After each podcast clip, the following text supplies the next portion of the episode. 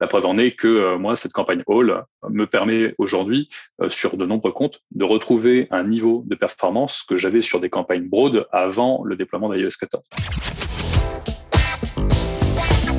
The number one deal is Facebook ads. They are underpriced. Senator, we run ads.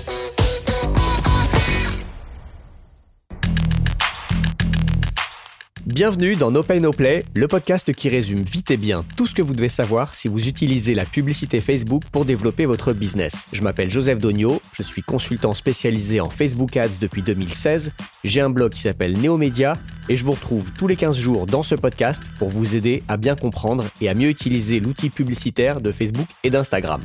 Je vous retrouve après un bon break de fin d'année. J'espère que vous avez passé de bonnes fêtes, une bonne fin d'année, que vous n'avez pas été malade avec le Covid ou autre. Pour ma part, j'ai attrapé la grippe et j'étais à la maison pendant 10 jours. Super la fin d'année. Noël annulé, vacances annulées, bref, c'était un peu nul. Mais voilà, c'est pas grave, c'est la vie. Et donc, je vous retrouve et je voulais juste signaler que c'est l'anniversaire de No Pay No Play. Le podcast a 3 ans. J'ai lancé ce podcast en janvier 2019, comme le temps passe. Déjà plus de 60 épisodes et euh, beaucoup d'invités, beaucoup d'actualités, de conseils Facebook Ads. Et je vais continuer cette année en 2022. Mon premier invité en 2022, c'est Julien de Ménonville, un camarade et confrère consultant Facebook Ads qui va venir nous parler d'une structure de campagne d'acquisition qu'il a testée et qui donne de très résultats dans ses campagnes pour ses clients. Avant ça, je répondrai bien sûr à une question d'un auditeur qui m'a été envoyée. Et puis pour terminer cette introduction, si vous venez de découvrir No Pay No Play, déjà merci de m'accorder votre attention, bienvenue. Pensez à vous abonner sur euh, votre appli de podcast de choix pour ne pas manquer les prochains épisodes. Si vous me suivez sur Spotify ou sur Apple Podcast ou sur Google Podcast ou sur Deezer, vous serez notifié chaque fois que je sors un nouvel épisode. Sachez que No Pay No Play paraît un mercredi sur deux. Voilà. On va tout de suite commencer par l'actualité des Facebook Ads. C'est parti. Pour cette première édition 2022, j'ai quatre news à partager avec vous. Instagram qui atteint les 2 milliards d'utilisateurs, des changements dans certains critères de ciblage un peu sensibles, l'optimisation des conversions multicanales et le carton des casques Oculus à Noël. Instagram aurait atteint la barre des 2 milliards d'utilisateurs actifs mensuels, L'info vient d'une source interne non confirmée. J'ai trouvé ça sur le site américain CNBC. Donc voilà, c'est une source interne non confirmée, ce n'est pas une publication officielle d'Instagram. La dernière fois que Meta avait communiqué sur ce chiffre, c'était en juin 2018. Et à l'époque, Instagram avait atteint un milliard d'utilisateurs actifs mensuels. Donc si cette info est vraie, en tout cas elle n'a pas été démentie, il aura fallu à Instagram 8 ans pour arriver à un milliard d'utilisateurs et seulement trois ans pour atteindre le second milliard d'utilisateurs. À titre de comparaison, ces trois dernières années, Facebook, le réseau social, a grossi de seulement, je mets des guillemets, 30%. À partir du 19 janvier 2022, donc très bientôt, sachez que certains critères de ciblage liés à des sujets sensibles seront supprimés. Il s'agit de causes liées à la santé, l'orientation sexuelle, les pratiques et groupes religieux et les croyances politiques, questions sociales cause, organisation et personnalité. Je vous donne quelques exemples.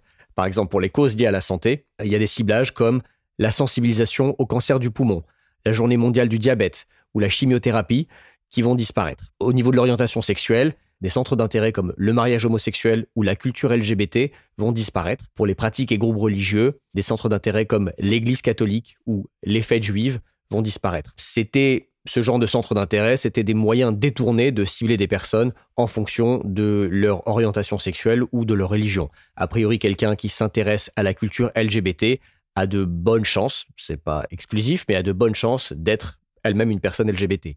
Quelqu'un qui s'intéresse à l'église catholique ou aux fêtes juives, on peut supposer que cette personne est catholique ou juive. Facebook a décidé de supprimer, enfin Meta a décidé de supprimer ses centres d'intérêt. Il y a un, un effet collatéral auquel on n'aurait pas forcément pensé, ce sont des chercheurs américains qui recrutent souvent des volontaires sur Facebook pour des études cliniques. Et eh ben, ces chercheurs vont avoir plus de mal à cibler des candidats. Jusqu'à maintenant, ils pouvaient cibler des personnes qui ont interagi avec euh, des associations de lutte contre le cancer ou des sites avec du contenu médical, par exemple. Eh bien, ils ne pourront plus le faire. Si vous créez une campagne avec l'objectif conversion, vous pouvez désormais sélectionner à la fois votre site web et votre application mobile comme lieu de conversion. Ça signifie que vous n'avez donc pas besoin de configurer une campagne distincte pour des conversions pixel, donc site web, et des conversions App Event, c'est-à-dire application mobile. Euh, l'algo va optimiser les conversions de votre site web et de votre application, iOS et Android, dans une même campagne. Concrètement, ça veut dire que les conversions ayant lieu sur votre site web ou dans l'app seront toutes les deux comptabilisées dans les résultats de cette campagne. Les avantages, bah, clairement plus de simplicité. Au lieu de gérer plusieurs campagnes, vous pouvez optimiser pour les conversions sur le site et les conversions d'app au sein d'une même campagne. Et autre avantage, c'est pour l'efficacité des performances. Facebook peut enregistrer plus de données de conversion au sein d'une même campagne et d'un même ensemble de pubs. Donc vous avez des chances, plus de chances en tout cas, de diffuser des publicités au coût le plus bas aux internautes qui vont convertir. Je précise que c'est une fonctionnalité qui est en cours de déploiement auquel tous les comptes n'ont pas forcément accès. Enfin, pour terminer ces actualités, l'application Oculus s'est retrouvée numéro 1 sur l'App Store d'Apple le jour de Noël. Vraiment numéro 1, toute application confondue. Donc devant TikTok, devant YouTube, devant Snapchat, même devant Instagram et Facebook. Ce qui veut dire que Meta a dû vendre beaucoup, beaucoup de casques de VR pendant les fêtes. On aura certainement les chiffres officiels à l'annonce des résultats trimestriels de Meta dans quelques semaines, mais en tout cas, ça veut dire que l'investissement que Meta est en train de faire sur le metaverse, sur lequel j'ai beaucoup parlé euh, en 2021, a l'air euh, de, de, porter ses fruits. Dans les questions des auditeurs, j'ai reçu une question de Patrick. Salut Joseph, j'ai un petit doute. Est-ce que quand le pixel Facebook est installé à travers le Google Tag Manager, est-ce que le plugin Facebook Pixel Helper le détecte? En gros, est-ce que le Google Tag Manager ne masque pas le pixel Facebook? Merci Patrick pour euh, ta question que je trouve très pertinente et que je ne m'étais jamais posée, je l'avoue. J'avais un petit doute sur le sujet, donc j'ai vérifié avec mes camarades de la team Kikads, dont fait partie mon invité euh, que vous allez entendre juste après Julien de Ménonville, et on m'a confirmé que le Pixel Helper, donc euh, l'extension, le plugin Chrome FB Pixel Helper, détecte bien le pixel sur un site qui utilise GTM. En fait, GTM, donc Google Tag Manager, c'est un master tag. C'est un tag vide qui n'a pas d'autre but que d'installer d'autres tags en fonction des actions effectuées sur le site. Donc, il n'y a pas de souci de HTML. Et d'ailleurs, apparemment, si tu fais inspecter la page sur ton navigateur, tu vas bien voir tous les tags Facebook, même s'ils ont été posés avec GTM. Voilà, Patrick, j'espère que ça répond à ta question. Aujourd'hui, j'accueille un confrère et camarade dans le monde des Facebook Ads qui s'appelle Julien de Ménonville. Julien, il est directeur du pôle Social Ads de l'agence Ad Premier. Il va nous en parler. C'est quelqu'un que j'ai connu parce que c'est un fidèle auditeur du podcast. Il m'a souvent envoyé des messages quand je partageais des nouveaux épisodes sur LinkedIn. Et puis on a sympathisé. Et puis un jour, on s'est retrouvé dans un groupe WhatsApp de consultants et consultantes Facebook Ads. Et puis euh, Julien a fait évoluer ça dans ce qu'il appelle Kick Ads, qui est euh, un cycle de webinaires qu'on essaie de faire euh, une fois par mois. Bon, on n'est pas très régulier, mais on en a fait trois pour le moment, depuis euh, juin 2021. Et donc, c'est plusieurs consultants, consultantes qui se réunissent lors d'un webinaire pour parler d'un sujet précis. Premier était lié à l'après iOS 14. J'en avais parlé dans No Pay No Play. Enfin, j'avais repartagé le contenu de ce webinaire parce que je l'avais trouvé assez intéressant. On avait fait un audit dans le deuxième épisode de plusieurs, euh, de deux comptes clients, euh, un audit en live, et puis on avait fait un troisième épisode avec une consultante Pinterest Ads. Et donc, j'ai invité Julien parce que il euh, a testé une nouvelle structure de campagne, un nouveau type de campagne d'acquisition que je trouve intéressant, qui mélange les lookalikes et les centres d'intérêt. Il va nous expliquer en détail comment on structure ça et comme ça, vous allez pouvoir le tester vous-même dans votre compte.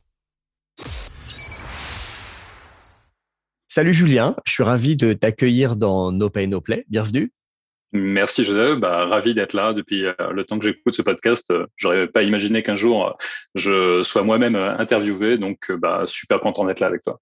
Bah oui, je sais que tu es un, auditeur de la première heure et que bah, je crois que c'est comme ça qu'on a connecté sur LinkedIn peut-être à l'origine.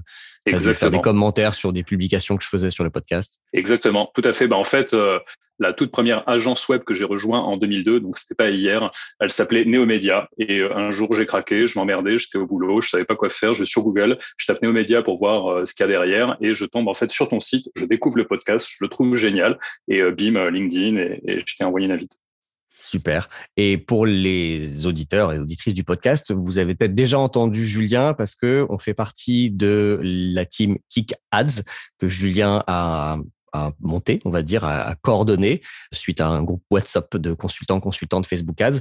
Et donc, on fait des webinaires euh, plus ou moins régulièrement. On essaie d'en faire un tous les mois, mais c'est pas forcément toujours le cas, où on parle de problématiques Facebook Ads. Et j'ai relayé euh, dans No Pay No Play les deux derniers, enfin, les deux premiers qu'on avait fait. Je mettrai les liens dans la description de l'épisode. Le premier, c'était euh, on était sept, je crois, consultants, consultantes à échanger sur post iOS 14 au mois de juin. Et on, avait fait un autre épisode, je crois, en septembre, où on faisait un audit de. Exactement.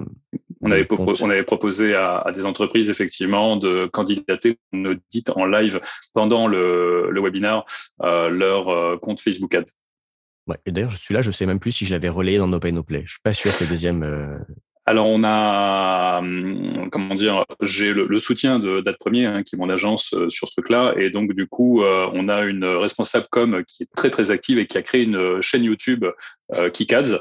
Et a priori, si elle a bien fait son boulot, et normalement c'est le cas, d'ailleurs coucou Aurore, elle a mis toutes les vidéos, tous les enregistrements des, des Kikads qu'on a fait dessus. Super. Eh ben, je mettrai les liens dans, dans la description de l'épisode. Alors, peut-être tu peux te présenter parce que tu as mentionné Ad Premier, donc tu peux nous parler rapidement de toi et d'Ad Premier. Mmh, bien sûr. Alors, euh, donc moi, je suis Julien de Ménonville. Je suis responsable du pôle Social Ads chez Ad Premier, euh, donc qui est une agence média Sophie-Politaine. Mon mot là pour la petite histoire. Donc moi, j'ai commencé le web, comme je le disais euh, il y a deux minutes, en, en, 2002, en intégrant ma première agence en tant que graphiste et web designer. Donc, ensuite, j'ai enchaîné dans différentes agences, chez différents annonceurs, jusqu'à ce que je monte ma propre agence en 2014. 2014, c'était une année très riche pour moi parce que j'ai lancé mon agence, j'ai repris des études et j'ai eu la naissance de mon premier fils. Donc tout ça la même année. Donc en parallèle de mon agence, j'ai aussi lancé un organisme de formation web marketing et c'est comme ça que j'ai découvert les Facebook Ads pour faire la promotion de mon catalogue. Ensuite, j'ai lancé mes premières campagnes, j'ai fait tout ce qu'il fallait éviter de faire, j'ai euh, boosté des posts, j'ai mis euh, plein de textes dans mes images. Puis finalement, c'est en farfouillant un petit peu à droite à gauche que j'ai découvert le véritable univers des Facebook Ads. J'ai vite été séduit parce que bah, je trouvais que notamment par rapport à Google Ads, la plateforme était quand même beaucoup moins austère. Comme j'avais entamé ma carrière par euh, le graphisme, et euh, que euh, j'avais switché vers le marketing digital parce que j'aimais aussi beaucoup les chiffres, bah, j'ai eu un gros coup de cœur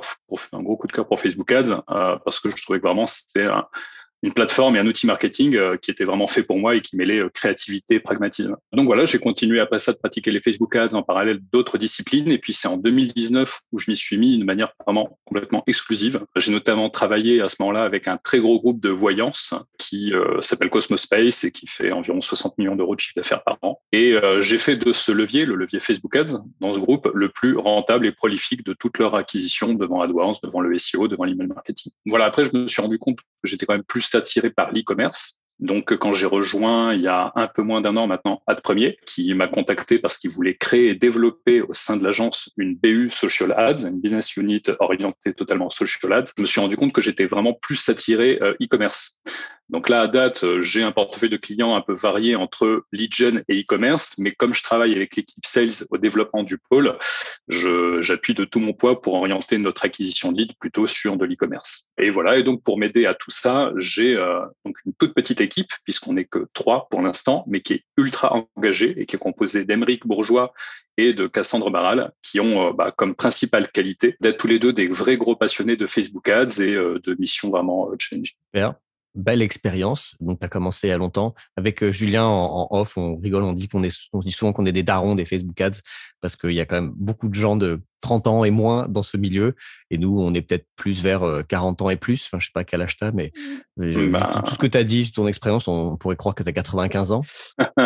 bah, des fois, j'ai un peu l'impression d'avoir 95 ans, hein, surtout quand je, je, porte mes enfants.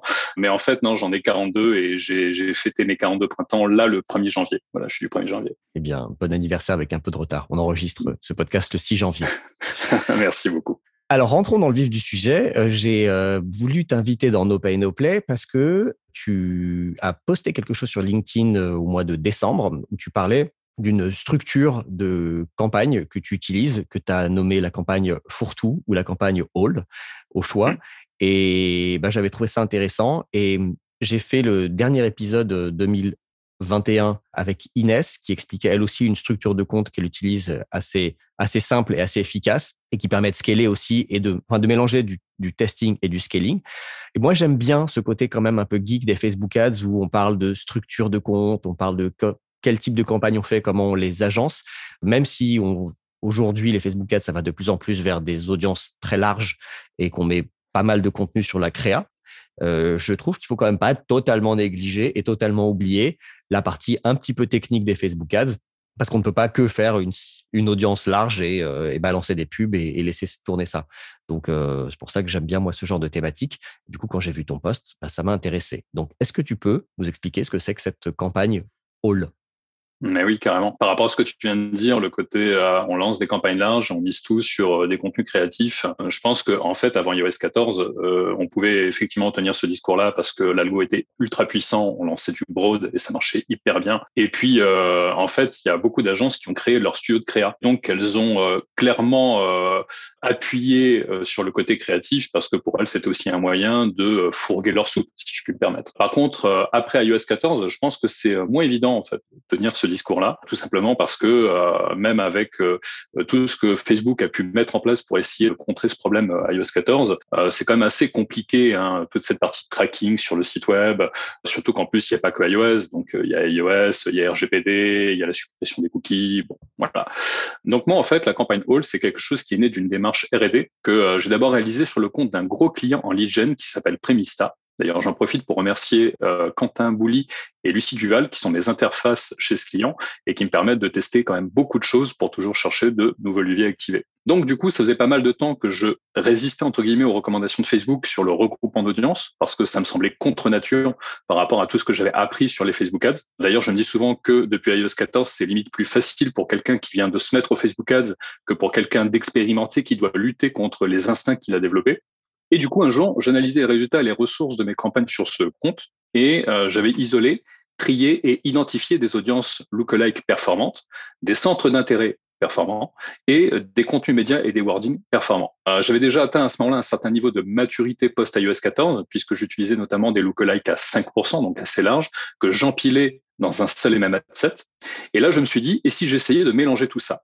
J'ai donc créé une nouvelle campagne avec un seul adset, comme en broad, j'ai mis très peu de restrictions sur les données démographiques et géographiques. Et dans mon adset, j'ai donc empilé ces audiences en lookalike à 5% et j'ai ajouté des centres d'intérêt qui étaient les centres d'intérêt qui avaient le mieux marché jusque-là. J'ai euh, réutilisé mes meilleures pubs et mes meilleures accroches et j'ai laissé mijoter quelques jours. Et euh, je me suis vite rendu compte que les résultats étaient meilleurs que sur toutes les autres campagnes du compte.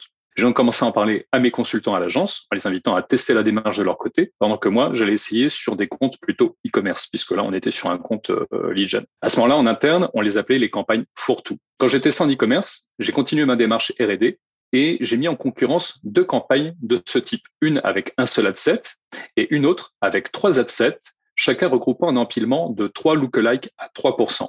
Chacun de ces euh, ensembles de pubs correspondait à un type d'audience source. Il y avait du top of funnel, du middle of funnel et du bottom of funnel. Dans le premier, par exemple, j'ai mis des audiences qui étaient basées sur des interactions et des vues de vidéos. Dans le troisième, j'ai par exemple mis des audiences qui étaient basées sur un processus d'achat. Par exemple, ajout au panier, initiation de paiement, achat. Et cette campagne-là, elle a éclaté, elle a complètement éclaté l'autre. Celle ou avec les trois ensembles euh, distincts. Ouais, exactement, exactement. D'ailleurs, c'est la middle of funnel qui souvent marchait le mieux, c'est-à-dire euh, avec un empilement de lookalike basé sur euh, des vues de contenu, notamment. Alors, et, juste, que une, et juste une question, je t'interromps sur cette deuxième campagne avec les plus, avec les, les trois ensembles. Tu étais en CBO Ouais, complètement. D'accord. Donc c'est l'algo qui a décidé de mettre plus de budget sur l'adset middle of funnel qui a éclaté les autres. Mmh, ouais, complètement, tout à fait. En fait, euh, moi, le CBO, c'est euh, pas quelque chose que je vais activer de manière systématique, même si je le fais régulièrement. En fait, il y a un seul cas de figure où euh, je vais pas l'activer. C'est euh, bah, tout simplement quand je ne suis pas du tout capable de regrouper des adsets qui vont avoir à peu près la même quantité d'audience. Mais c'est quand même important pour moi à ce moment-là de regrouper des mêmes types d'audience dans une campagne parce que euh, je suis un petit peu maniaque. Donc, euh, quand je fais du lookalike, bah, je vais mettre que du lookalike dans ma campagne. Quand je fais du retargeting ou quand je fais euh, du centre d'intérêt, bah, je vais mettre que des adsets avec des centres d'intérêt. Je sais qu'il y en a qui vont faire des campagnes avec un adset centre d'intérêt, un adset lookalike, un adset broad. ils vont mettre un petit peu des plafonds de dépenses euh, sur la Z7 tout en restant en CBO. Pour moi, c'est une méthode, hein, c'est pas la mienne. Moi, je suis vraiment maniaque. Hein. J'aime bien mettre euh, les, les, chaussettes avec les chaussettes, euh, etc. J'adore apprendre et ce que j'aime le plus après avoir appris quelque chose, c'est le partager. Je me suis dit, il faut que je fasse un post LinkedIn sur le sujet. Mais clairement, il n'y avait pas moyen que j'appelle ça des campagnes for tout sur LinkedIn. Donc voilà, c'était pas sexy du tout. J'ai cogité un nom et j'ai pensé à l'acronyme LLA pour Lookalike Audience et je me suis dit, bah tiens, on peut faire un petit jeu de mots et appeler, ça les campagnes All à deux L, puisque bah, d'une certaine manière, c'est dans les, des campagnes dans lesquelles on met un petit peu toutes nos ressources. OK. Donc, juste pour récapituler, dans la première version de ton test, où tu as une campagne avec un seul ensemble, dans cet ensemble, tu mets plusieurs lookalikes avec euh, plusieurs sources, donc des sources de moyens, bas de tunnel principalement, et dans le même ad set, tu mets aussi des centres d'intérêt. Exactement. Et d'ailleurs, dans la campagne, la première campagne test dont je parlais, hein, sur le groupe Premistar, j'avais même mis une dizaine de centres d'intérêt que j'avais qualifiés préalablement, mais euh, il y avait quand même une dizaine de centres d'intérêt. Donc en fait, le, ciblage, ça va être l'intersection entre les lookalikes et ces centres d'intérêt. Tu, tu affines les lookalikes avec des centres d'intérêt. Exactement, tout en tapant large, puisque c'est clairement la recommandation de Facebook depuis qu'il galère à euh, trouver le, bon public.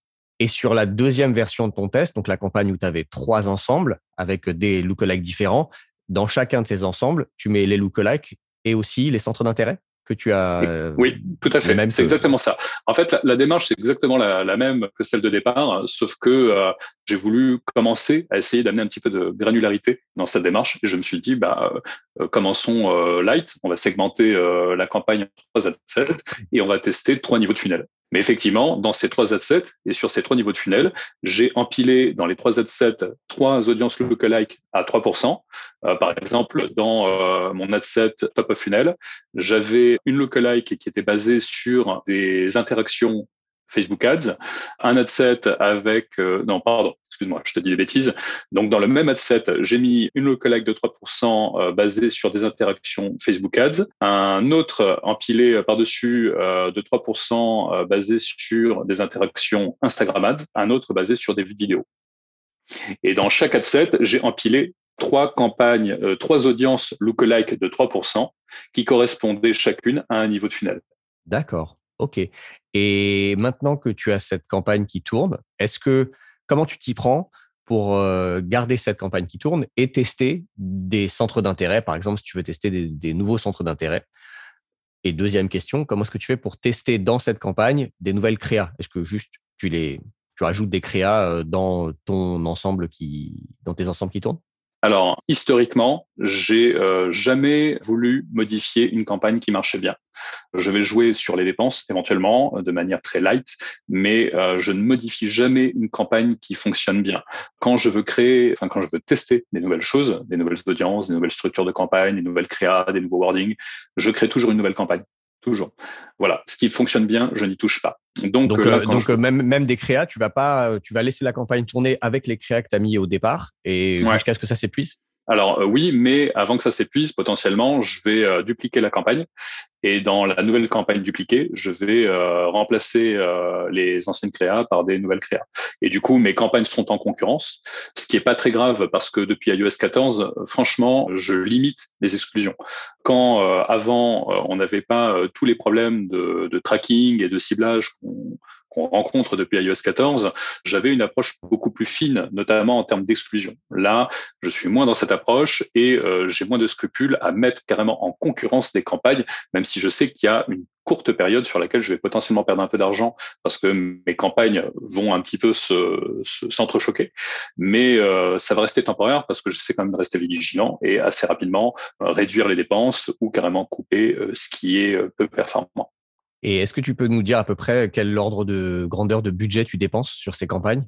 Alors là, le compte sur lequel j'ai fait le test, je savais aussi que je pouvais me permettre de faire ce test-là parce qu'on est sur un compte sur lequel je dépense environ 50 000 euros par mois. Donc euh, voilà, euh, cette campagne-là, on est sur une campagne où euh, j'ai démarré avec environ 100 euros de dépenses par jour.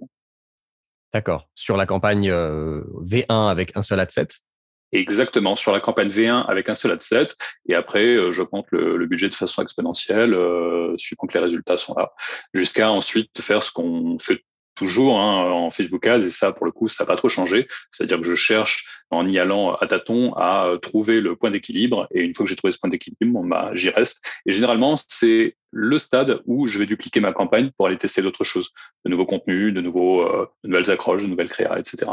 Ok. Et on est d'accord, cette campagne All, c'est que pour de l'acquisition. Tu fais pas de retargeting avec ça.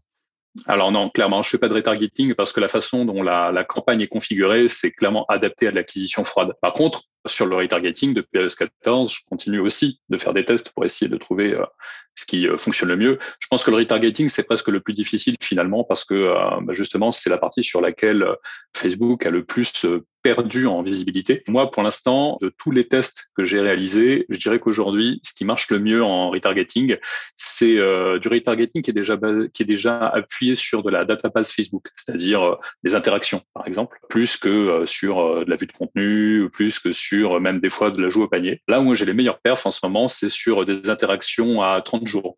J'ai testé sur des interactions assez proches, sur du, du 7 jours par exemple, et puis en mode bourrin j'ai même essayé du 180 euh, jours.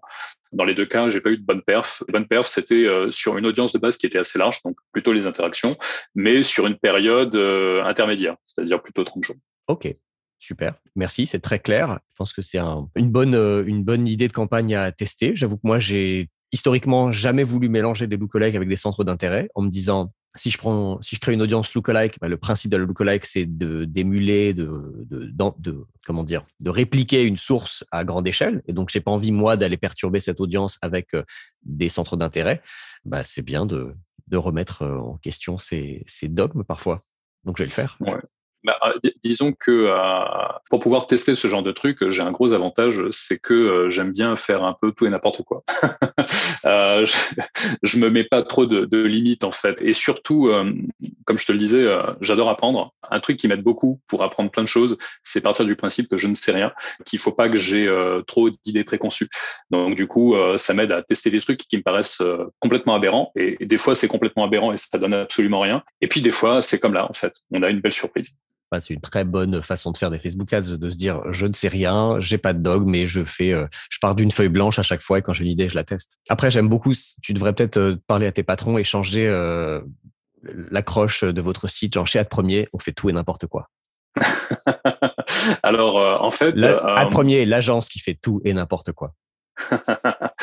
Écoute, franchement, j'aime bien et je suis sûr qu'il y a des, clients à qui ça parlerait ce genre d'accroche parce que ça, c'est un truc que j'ai découvert. C'est que euh, au final, peu importe ce que tu dis, tu trouves toujours des, partisans. Non, par contre, j'ai cogité une, accroche euh, dernièrement parce que en fait, on s'est rendu compte qu'à premier avait quand même une image très euh, Google Ads et euh, on s'est dit qu'il euh, était temps de commencer à mettre en place euh, le projet qui est de, à un moment donné, sortir la BU Social Ads date premier pour en faire une filiale et une agence à part entière orientée totalement Social Ads. Donc là, on cogite un nom, je vais pas le dire maintenant. Par contre, j'ai commencé à réfléchir à une accroche, je peux la dire parce que de toute façon, ce sera peut-être pas ça. C'est préviens tes fournisseurs, ton site n'est pas prêt. ah. Alors maintenant qu'on a parlé de la campagne Hall, moins que tu aies quelque chose à ajouter euh, sur le sujet, j'allais euh, te poser quelques questions un peu plus larges sur les Facebook Ads. Vas-y. Quel conseil tu donnerais à des personnes qui se lancent aujourd'hui dans la pub Facebook? Alors, de tester en continu. C'est ce que je fais moi. En fait, euh, moi, le côté donner des conseils, c'est pas trop dans une démarche de voilà ce que je pense que vous devriez faire. C'est plutôt voilà ce que je fais moi. Et ensuite, à vous de voir si bah, vous avez envie de faire comme moi ou si vous voulez faire autrement. Mais en tout cas, ce que je fais moi, c'est que je teste en continu. C'est un petit peu ce que je disais là il y a deux minutes en fait. Je me mets pas de, me mets pas de limite et je pense que la R&D c'est ultra important, notamment Facebook Ads, parce que que ce soit la plateforme ou que ce soit l'algorithme, ça arrête pas de bouger. Soit parce que Facebook va décider de euh, lancer et tester des nouvelles fonctionnalités, soit parce que bah il aura pas le choix il sera obligé de trouver des parades parce que, bah, boum, Apple qui met en place euh, une mise à jour iOS. Donc euh, voilà, ça bouge tout le temps. Et euh, le seul moyen, je pense, de rester performant sur cette plateforme et avec cet outil marketing, c'est de toujours, toujours tester des nouvelles choses. Donc voilà, ça c'est le premier conseil que je pourrais donner. Un autre conseil que je pourrais donner, c'est de pas forcément faire la sourde oreille face à des recommandations que pourrait faire Facebook, puisque là, en l'occurrence, ce que j'ai fait finalement, c'est être euh, le euh, bon petit élève euh, et respecter ce que Facebook nous recommande depuis quelque temps, c'est-à-dire de regrouper toutes les audiences. Ça me fait assez bizarre d'ailleurs d'être le bon petit élève parce que je pense que c'est la première fois de ma vie. Il est jamais, il est jamais trop tard.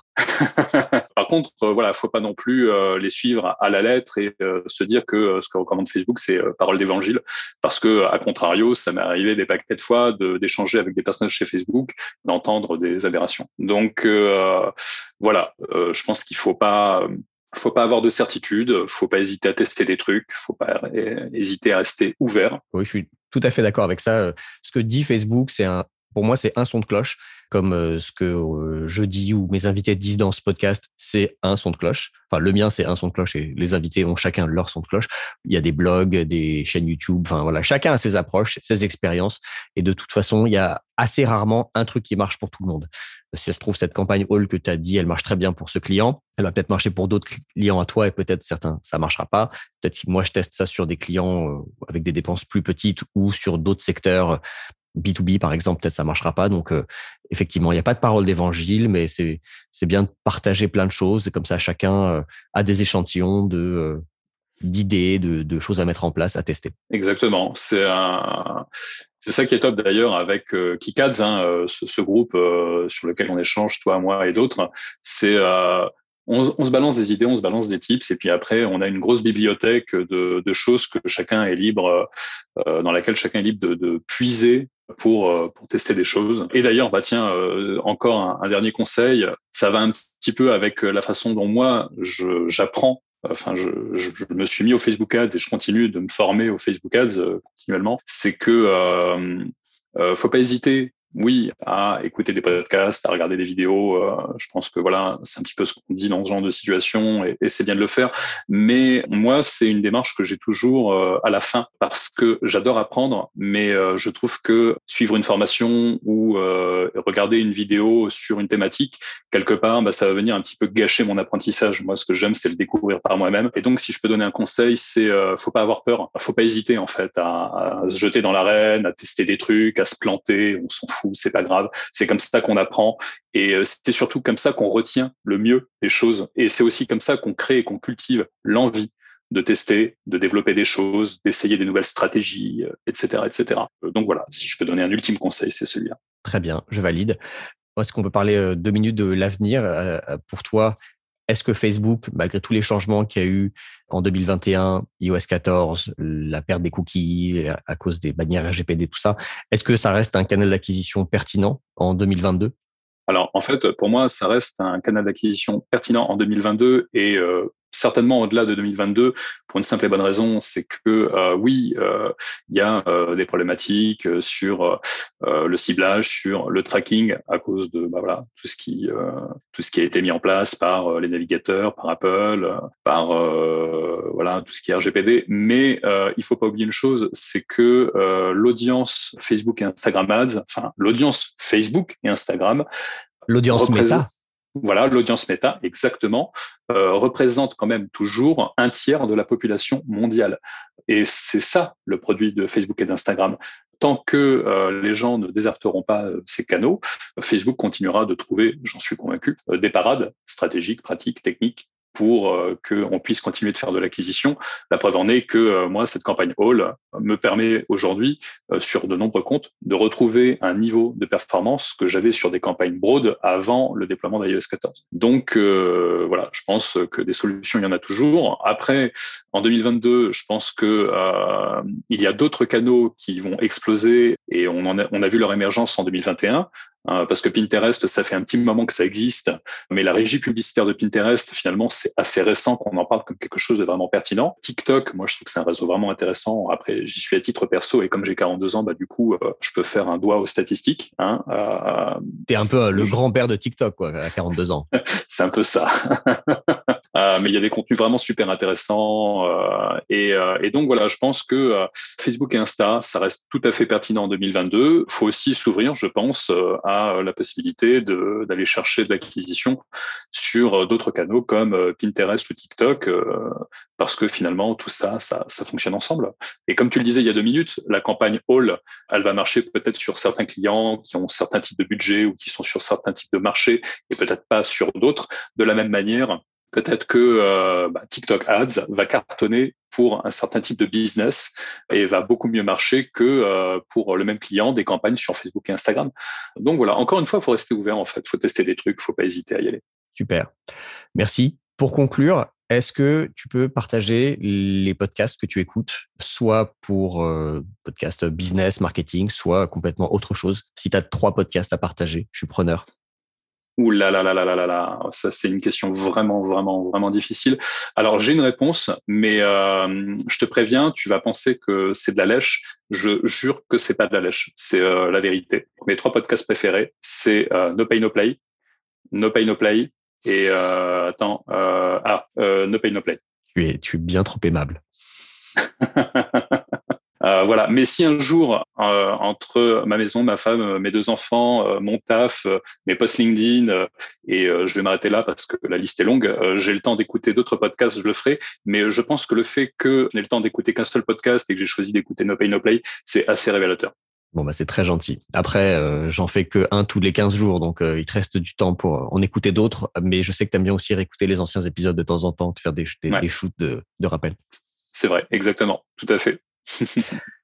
Merci beaucoup, Julien, pour euh, tes conseils. Euh, où est-ce qu'on renvoie les gens qui veulent euh, te contacter? LinkedIn? Bah, comme, ouais, voilà, comme tu l'as dit, je suis très présent sur LinkedIn. Je suis même devenu accro. Je, ça y est, c'est mort. Je, scrute mon téléphone toutes les 10 minutes pour voir si j'ai pas une notif. Donc voilà, n'hésitez pas sur LinkedIn, Julien de Ménonville. avec ce nom-là, c'est pas compliqué de me trouver. Super. Ben écoute, merci beaucoup, Julien, et à bientôt dans un prochain épisode de Kikaz. Bah oui, carrément. Merci Joseph. À très bientôt. Ciao. Ciao. Voilà, c'est terminé pour aujourd'hui. Merci à Julien d'avoir euh, partagé tout ça dans No Pay No Play. Si vous mettez en pratique ce que Julien a expliqué, donc cette campagne All, je serais très curieux de connaître les résultats et donc n'hésitez pas à m'envoyer un message sur LinkedIn ou euh, sur euh, mon site neomedia.io sur la page contact. Vous avez tous les liens pour me contacter dans euh, la description de l'épisode. Et je serais très curieux de savoir ce que ça a donné en termes de résultats parce que Julien nous a parlé de cette, cette campagne sur un compte qui dépense 50 000 euros par mois. Et donc je serais curieux de savoir si vous le faites sur des plus petits comptes ou sur des plus gros comptes, ce que ça donne. En tout cas, si cet épisode de No Pay No Play vous a plu et que vous avez écouté jusqu'ici, si vous voulez me soutenir, vous pouvez aller mettre un avis sur Apple Podcast ou sur Spotify, car depuis euh, décembre 2021, on peut aussi aller mettre des avis sur Spotify, et donc ça m'aiderait d'en avoir. Euh, voilà, si euh, vous aimez le podcast, allez mettre 5 étoiles et un petit mot, ça me fait toujours très plaisir. C'est tout pour aujourd'hui. Merci de votre attention. Je vous dis à dans 15 jours dans No Pay No Play.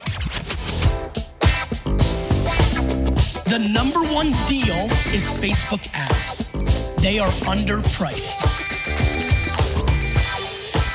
Senator, we run ads.